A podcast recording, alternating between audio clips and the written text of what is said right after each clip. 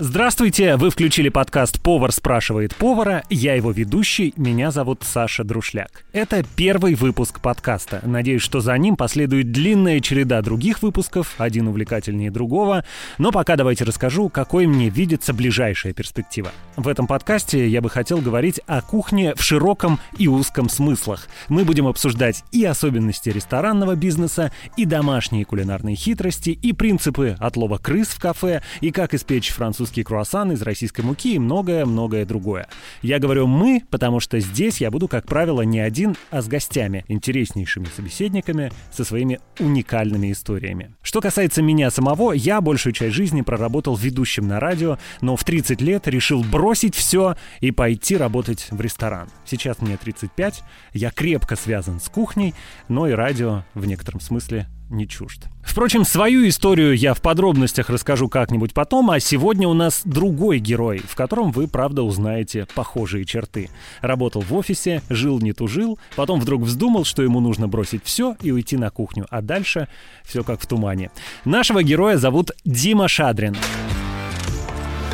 А, Дима, привет. Привет. Расскажи, пожалуйста, где ты учился и куда ты после этой учебы пошел работать? Я сейчас говорю о твоем первом высшем образовании, а не о том, которое ты получил потом на кухне. Ну, вообще, я закончил в Москве МГТУ имени Баумана по специальности приборы системы стабилизации и навигации. После школы, как и многие, на самом деле, из моих ровесников, ты не знал, куда тебе пойти, я особо и не определился, но вот, собственно, просто так вот как-то получилось, что выбор пал на технический технический вуз, на один из лучших в России. Но я его закончил и работал по специальности в научно-исследовательском институте прикладной механики. А кем ты был? Инженером? Как называлась твоя должность? Я дорос до ведущего инженера-технолога. Стандартный график 5-2, я приходил на работу там, в 8-9 утра, уходил там в 7 вечера. Грубо говоря, я получал чертежи, и мне нужно было написать э, техпроцесс с учетом всех нюансов на сборку вот этого изделия. Короче, если в общем, то это максимально далеко от кухни. Единственное, что было связано с кухней, это столовка в 2 часа дня я, наверное, все же еще скажу, когда я ушел из научно-исследовательского института, я не пошел сразу работать поваром, а я еще три года еще в одном месте работал. А кем ты работал? Я работал операционным менеджером по сертификации. Как мы понимаем, это и с кухней связано настолько же сильно, насколько связана была предыдущая работа, то есть столовка в 14 часов. Абсолютно, да. Как ты понимаешь, я просто находился в таком поиске себя ушел с первой работы я не из-за денег.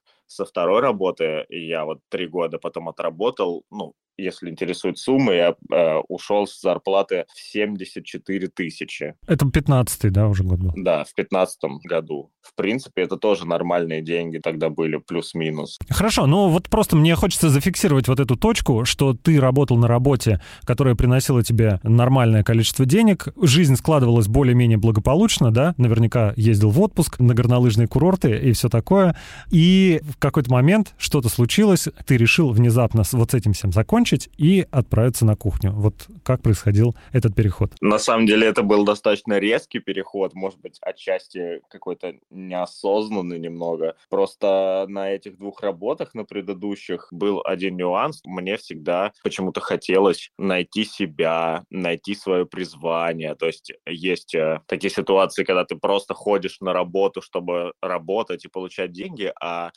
есть такие красивые фразы по типу «чтобы работа стала твоим хобби», или чтобы ты вот просыпался и прям хотел идти на работу. Ну и, в общем, я как-то все время об этом думал и никак не мог понять, что же мне для этого нужно сделать, потому что для меня всегда эта работа была просто работа. То есть я, грубо говоря, вымучивал вот этот вот день, вот чтобы вот он прям закончился, а дальше начинается настоящая жизнь. И как так получилось, что именно на работу на кухне ты обратил внимание как на источник вот этого вот удовольствия от жизни? Ходил, думал и в какой-то момент сконцентрировал внимание на себе, что уже у меня неплохо получается. Ну и вот решил, что я неплохо готовлю. В принципе, мне просто всегда нравилось дома готовить, как-то там красиво подавать э, блюда. А ты много готовил дома тогда? С большим удовольствием, много и часто. Правда, почему-то не пробовал вот какие-то изощренные рецепты с кучей непонятных ингредиентов, которые еще еще трудно очень достать. Ну, какую-нибудь пасту там сделать вкусную там или еще. Я всегда пытался порадовать своих родных. Я понял, что мне доставляет это прям огромное удовольствие, что-то приготовить. Расскажи, пожалуйста, проходил ли ты какую-то специальную подготовку, прежде чем попасть в ресторан? Ну, то есть э, ты учился где-то на повара? Если да, то что это было за место? Э, в общем, я нашел в Москве, это даже в Москве, ну, может быть, сейчас до сих пор это заведение существует, Московский дом рестораторов. И там было просто несколько краткосрочных курсов,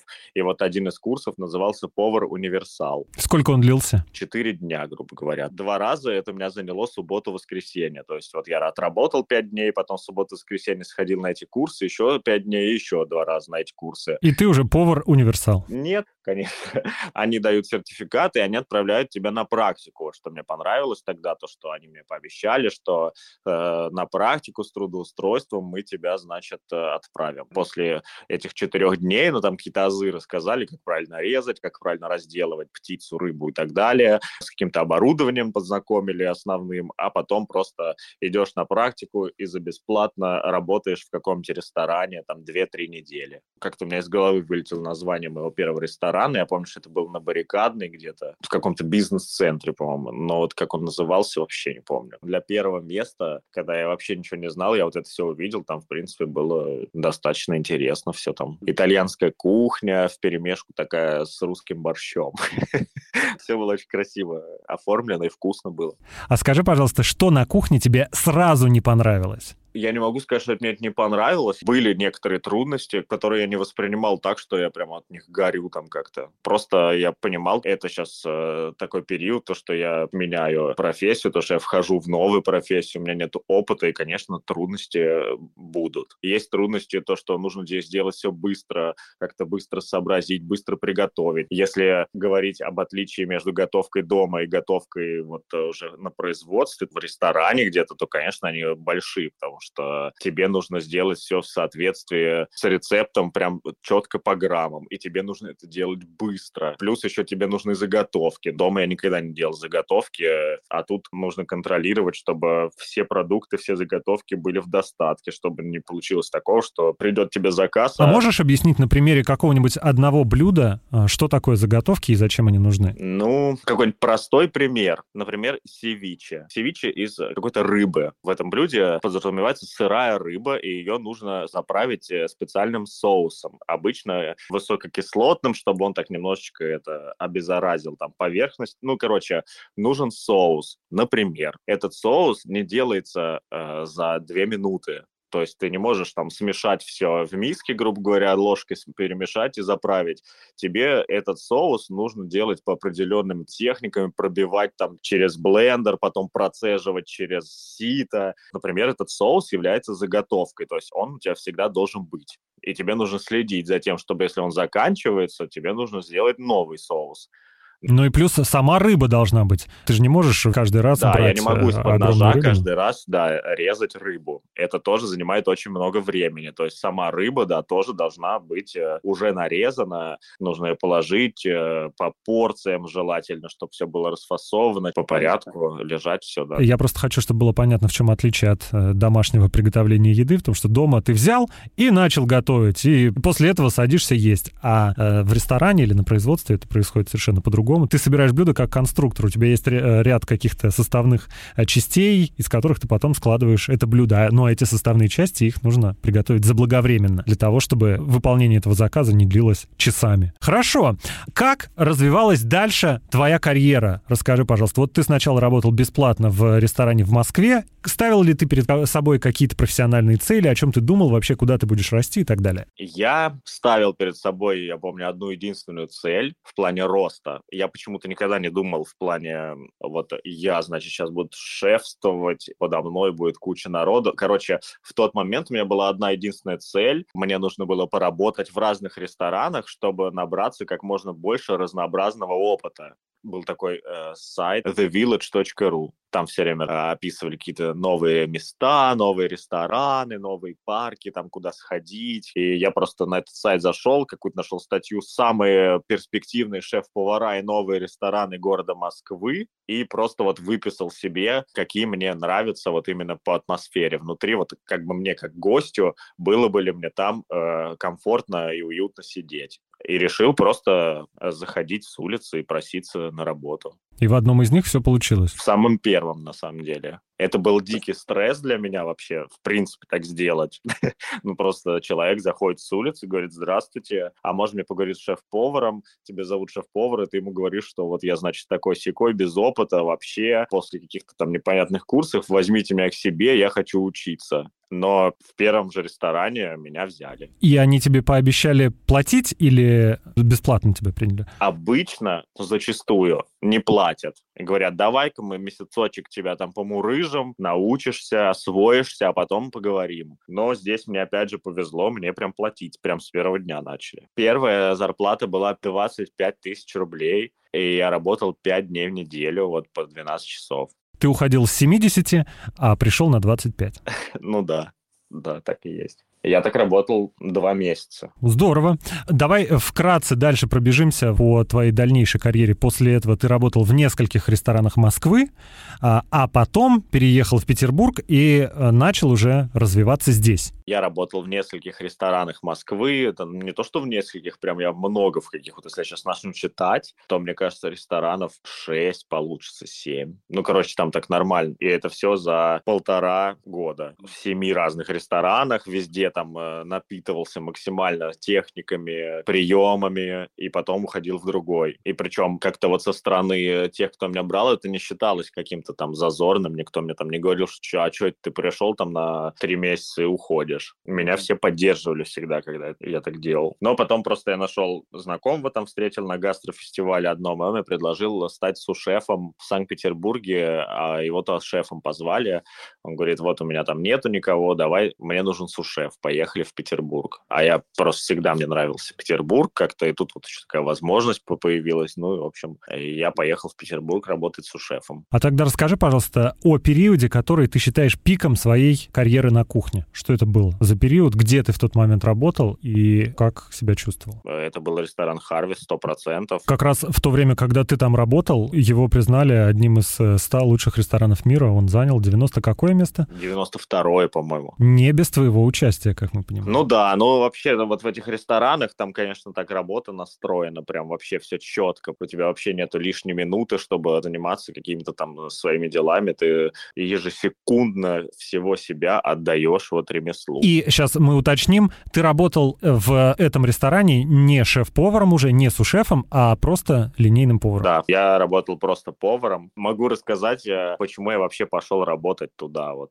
есть несколько ресторанов в Питере, они все были основаны шеф-поваром Дмитрием Блиновым. И вот я просто как-то раз э, зашел в ресторан Дуа Азия на Рубинштейна и увидел просто, насколько там другой уровень э, работы по сравнению со среднестатистическим рестораном э, в России. Я тогда был просто крайне поражен, и я туда пришел просто как гость, поел там, вышел оттуда и понял, что я просто хочу там работать. Я просто находил любые связи, контакты, контакты, email, э, телефон, там звонил в ресторан и просто просился, чтобы меня взяли, потому что такого я на тот момент не видел никогда. А что такого? Что было особенного в этом ресторане? Там было особенным все. Во-первых, ну конкретно в Дуазе там была, во-первых, кухня прям, грубо говоря, посреди зала стоит. Ты можешь вокруг нее, грубо говоря, ходить, и там все все это вот готовят. Там была очень интересная атмосфера такая, современный азиатский стиль зала, такой приглушенный свет, и когда я зашел зашел, я почему-то помню, что это был четверг, зал был абсолютно забит людьми полностью, просто вообще битком. Меня с супругой посадили за стол, к нам подошел официант, э, принял наш заказ, мы там заказали, ну, блюд 8 где-то, мне кажется. Во-первых, официанты, они там настолько как так обучены, они с тобой общаются, они тебе, когда приносят блюдо, они тебе рассказывают, как его лучше есть, ложкой или вилкой, они прям все про него расскажут, из каких он ингредиентов состоит, и какую-то маленькую историю его создания. В общем, это все было тоже так, э, как на экскурсию пришел. Но больше всего, что меня поразило, то, что когда мы сделали заказ, первое блюдо нам принесли секунд за 40 при условии, что зал был просто битком забит. И вот это меня вообще прям поразило. А потом я его еще не успеваю доесть, там вот реально прям чуть-чуть остается, а мне уже второе ставят. И я второе там начинаю есть, и вот только я его заканчиваю, мне уже третье ставят. И то есть это постоянный такой контроль за столом, то, что ты вот сидишь, и тебе просто все прям приносят, ты даже не успеваешь опомниться, нет вот этого, как обычно в ресторанах, ты пришел, значит, ты сидишь, тебе подождать нужно, там ты говоришь, я вот хочу стейк, тебе говорят, ну, его минут 40 ждать придется. Ты такой, ну что ж, ну я же в ресторан пришел, тут вообще такого не было, и все еще было это так красиво, в таких крафтовых тарелках. Это впечатление просто было незабываемое. Это я вот сейчас э, рассказывал всю историю со стороны посетителя, а на самом деле со стороны кухни и со стороны работника кухни там тоже как бы все на уровне. Там какие-то есть вещи, которых ну, нигде нету. Хорошо, тогда расскажи, пожалуйста, как так получилось, что ты стал терять страсть к этой профессии? У меня самым главным камнем преткновения, так сказать, было то, что эта профессия занимает очень много времени. Ты еще при этом физически очень сильно выматываешься. Ты сам не замечаешь, э, как это накапливается. И я всегда был за идею, мне это все очень нравилось, я до сих пор все это вспоминаю, люблю, и у меня много бывших коллег, теперь уже друзей вот из этой сферы. Но есть множество минусов, такие как ненормированный график. У тебя выходные все время не как у среднестатистического жителя России, то есть, а у меня, например, супруга, вот она работает 5-2, понедельник по пятницу и суббота-воскресенье выходной. В поварстве как бы такого нету. Если ты работаешь шеф-поваром, то ты вообще там 6-7 дней в неделю можешь проводить на работе. А если ты работаешь обычным поваром, то это графики либо 2-2, либо 4-2. У меня, например, был 4-2, это получается, мои выходные всегда сдвигаются на один назад относительно выходных моей жены. И, соответственно, чтобы они совпали вместе, нам нужно было ждать полтора месяца. А так вот как бы у меня выходные, она на работе. Я на работе, у нее выходные. Ну и так вот и живешь. А домой приходишь в 12 ночи уже, ну как бы, а тебе вставать завтра опять на работу, а ты уже просто вымотанный. В общем, э, вот эта вот нестыковка с личной жизнью, она вот э, стала главным каким-то камнем преткновения того, что я все же решил сменить профессию. А скажи, пожалуйста, могли ли тебе дать на работе что-то такое, из-за чего ты бы мог остаться? Не уверен. Здесь выход только какой? Нанимать больше народу и перестраивать вообще всю структуру и организацию рабочего процесса. Ну, например, был бы 8-часовой рабочий день, а, например, заготовки те же самые, например, делают э, повара в ночную смену. То есть ты уходишь э, домой, э, приходит сменщик, он там делает заготовки, он уходит домой, ты возвращаешься, у тебя уже там все сделано, ты дальше, ну, как-то вот так. На это как пример я просто говорю. Но чем жертвуют вот эти вот рестораны топового уровня э, мирового имени. Они не могут жертвовать своим качеством. Если работает каждый раз один и тот же человек, вот максимум их двое, там они как-то друг друга сменяют, то проще контролировать качество вот выходного продукта. Я не уверен, то, что в том месте, где вот я в э, последних местах, где я работал, могли бы вот они как-то изменить вот, вот этот весь процесс. Потому что иначе будет очень трудно следить за качеством если будет так много народу, и один готовит чуть по одному, другой по другому. Вот если у тебя есть костяк людей, на которых ты можешь подложиться, и ты уже к ним настолько привык, и ты знаешь, как они готовят, тогда это проще. Просто почему я считаю это пиком своей карьеры, потому что мы делали сами все, вообще все. Нас было очень мало народу, и мы успевали делать просто все, все заготовки, готовить еду на персонал. То есть во многих ресторанах э, есть отдельный повар, который готовит еду на персонал. Мы все делали сами. Нам нужно было поддерживать и качество блюд, которые мы отдаем, потому что у нас мирового уровня ресторан. И при всем при этом накормить весь персонал. И там куча задач была, то есть в какой-то момент э, чувствуешь себя каким-то суперменом. Иногда бывали дни, когда ты думаешь, ну все, вот сейчас нагрузка настолько высока, то что это прям мой край а потом ты приходишь на следующий день, у тебя там э, сменяется зал э, раз 10 за день, и ты понимаешь, то, что сегодня еще жестче, чем было вчера, и ты вот э, таким образом профессионально растешь все с каждым днем все больше и больше и больше, при этом жертвуя, наверное, вот каким-то... Жертвуешь всей остальной жизнью. Ну да, да. Ну, собственно, э, есть такой сериал «Шеф Стейбл» на Netflix. Там э, шеф-повара, мировые звезды э, рассказывают свои истории и рассказывают, через какие трудности они проходили, чтобы получить вот такое мировое признание. Сколько я не смотрел, все они чем-то жертвовали. Всегда приходится вот идти вот на такие меры, чтобы поддерживать тотальную дисциплину, контроль и качество. Но это мое мнение личное. Да, спасибо тебе за это мнение. Думаю, что я с ним солидаризирован на сто процентов. Расскажи, пожалуйста, кем ты работаешь сейчас и где ты находишься? Ну, я сейчас работаю разработчиком приложений. В общем, ты айтишник. Да, да, я айтишник, я ушел с кухни, переучивался, это было тяжело. Курсы переквалификации в повар у меня заняли 4 дня, грубо говоря, а здесь э, у меня все это заняло больше года. Э, тем не менее, все удалось, и я снова поменял профессию, решил, так сказать, вернуться к своим вот этим техническим э, корням. В данный момент я нахожусь на Кипре, работаю удаленно. Скучаешь по кухне? Ну, иногда скучаю. В общем, такое иногда бывает, когда очень сильная нагрузка, и вот вся команда входит в какой-то такой раш прям, и вы становитесь общим механизмом, и вы все уже прям как настолько э, друг друга уже знаете и работаете вместе, то, что вы прям как семья, и вот эта вот э, сплоченность такая вот э, коллектива, вот иногда я немного поэтому скучаю, когда тебя люди с полуслова понимают. Как ты думаешь, есть ли шанс, что ты когда-нибудь к этому вернешься? Никогда нельзя загадывать. Конечно, все что угодно может произойти в жизни. Мы же не знаем, что нас ждет впереди. Единственное, что, в чем я точно уверен, что эта профессия будет востребована всегда, потому что людям нравится вкусно есть. Не все умеют э, красиво и вкусно что-то приготовить. Если настанет такой день, не дай бог, что без работы я вдруг останусь какой-то иной, то ну, повара везде нужны, в любой точке планеты. Ясно. Запасной аэродром у тебя здесь есть. Да. Спасибо тебе большое. Спасибо. Мы разговаривали с Димой Шадриным, человеком, который бросил все и ушел работать на кухню, а потом бросил кухню и ушел работать в IT. Это был дебютный выпуск подкаста «Повар спрашивает повара». Каким он получился, что понравилось, что не очень, об этом вы можете рассказать в комментариях в телеграм-канале «Доказательная кулинария», где и состоялся релиз этого потенциального аудиоблокбастера. Очень рассчитываю на то, что в ближайшее время он появится и на ваших любимых подкаст-платформах. Тогда я буду просить вас ставить оценки. Ну а рассказывать о подкасте друзьям, если он вам понравился, вы можете прямо сейчас. Наверняка у вас есть знакомый, который очень хорошо готовит, и вы ему постоянно говорите, ну, тебе надо в ресторане работать.